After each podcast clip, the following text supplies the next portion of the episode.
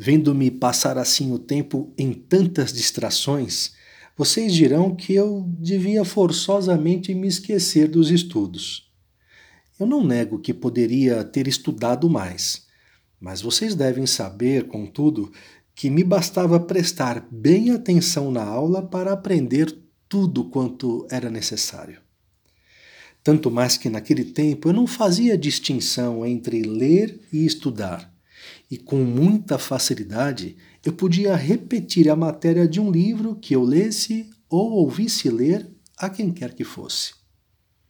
Além disso, acostumado por minha mãe a dormir muito pouco, eu podia empregar dois terços da noite em ler à vontade e dedicar quase todo o dia a ocupações de livre escolha, como aulas particulares. Embora eu as desse por caridade ou amizade, alguns, contudo, me pagavam por esse trabalho.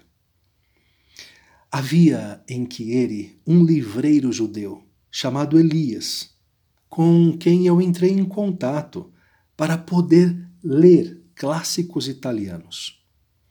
Ele me cobrava muito pouco por volume, que eu devolvia depois de lê-lo lia cada dia um volume da Biblioteca Popular. Empreguei quase o nono ano inteiro na leitura de autores italianos. Depois, no ensino médio, eu me pus a estudar os clássicos latinos e comecei a ler Cornélio Nepos, Cícero, Salústio, Quinto Curcio, Tito Lívio, Cornélio Tácito, Ovídio, Virgílio, Horácio Flaco e tantos outros.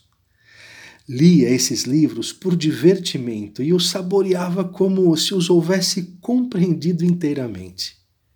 Somente mais tarde é que eu percebi que não era verdade, porque, ordenado padre, eu me pus a explicar a outros aquelas celebridades clássicas e percebi que só com grande estudo e muita preparação eu conseguia penetrar o verdadeiro sentido e beleza deles.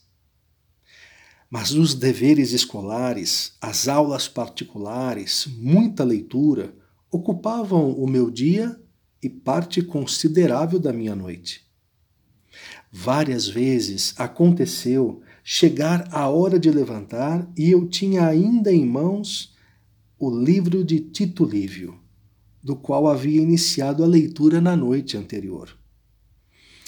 Devo lhes dizer que isso me arruinou de tal modo a saúde que por vários anos a minha vida parecia à beira do fim. Por isso é que eu aconselharei sempre a fazer o que se pode e não mais que isso. A noite é feita para descansar e, exceto em caso de necessidade, ninguém após a ceia deve aplicar-se aos estudos. Um homem forte poderá resistir até certo ponto, mas acabará por prejudicar em maior ou menor grau a sua saúde.